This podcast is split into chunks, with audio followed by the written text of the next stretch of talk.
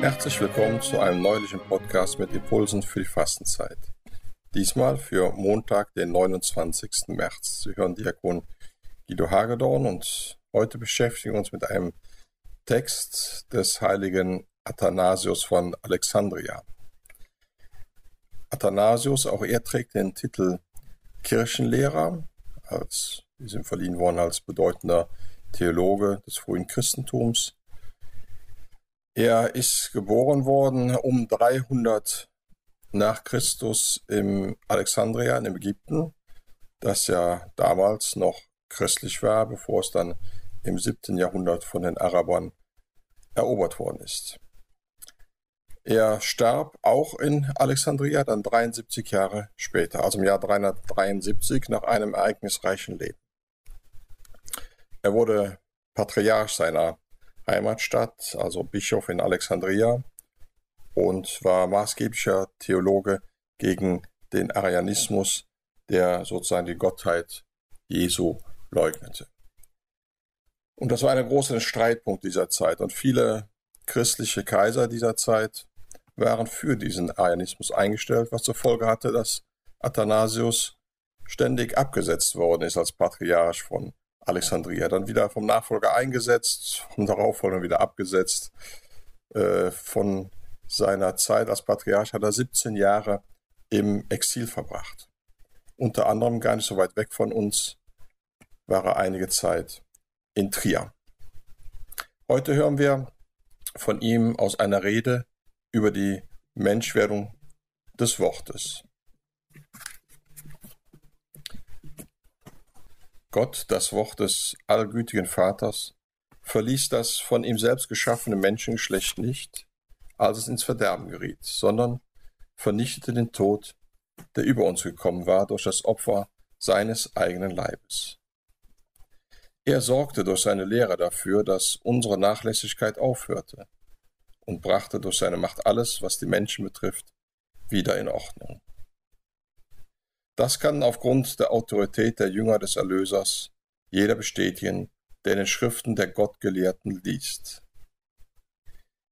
Die Liebe Christi drängt uns, da wir erkannt haben, einer ist für uns gestorben, also sind alle gestorben. Er ist aber für alle gestorben, damit wir nicht mehr für uns selbst leben, sondern für Jesus Christus, der für uns starb und auferstand.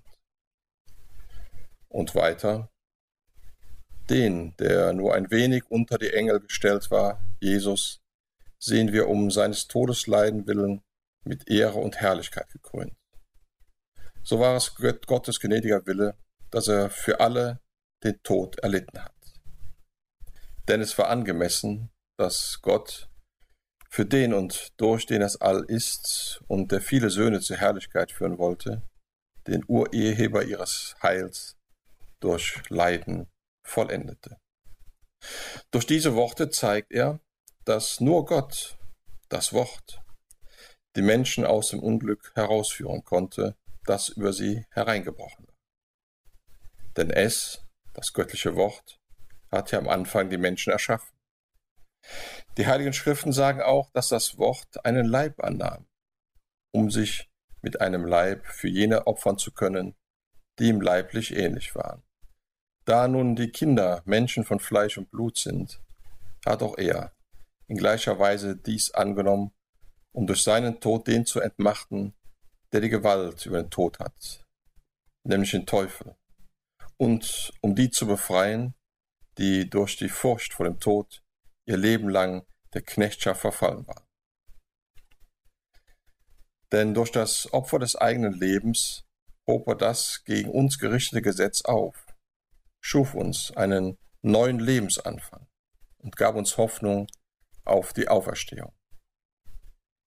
Weil der Tod von den Menschen her über die Menschen herrschte, geschah auch die Aufhebung des Todes und die Auferstehung des Lebens durch die Menschwerdung Gottes, des Wortes, wie der heilige Paulus von Christus erfüllt gesagt hat, da durch einen Menschen der Tod gekommen ist, kommt durch einen Menschen auch die Auferstehung der Toten. Denn wie in Adam alle sterben, so werden in Christus alle lebendig gemacht werden. und so fort. Jetzt sterben wir nicht mehr als zum Tode Verurteilte, sondern jetzt bereits auferweckt, erwarten wir die gemeinsame Auferstehung aller Menschen, die zu seiner Zeit Gott sichtbar machen wird, der sie selbst wirkt und schenkt. Soweit der heilige Athanasius. Ein nicht ganz einfacher Text, aber ein Text, der uns nochmal deutlich macht, warum unser Herr für uns gestorben ist, warum wir auf die Auferstehung hoffen dürfen und dass wir eben auf ein Ziel hingehen, das uns gemein macht mit diesem Gott, der sich mit uns gemein gemacht hat. Amen. Zum Schluss wie immer ein kleines Gebet. Allmächtiger Gott, in unserer Schwachheit versagen wir und sind anfällig für das Böse. Schau hin auf das Leiden deines Sohnes, richte uns wieder auf und schenke uns neues Leben. Darum bitten wir durch ihn, Christus unseren Herrn. Amen.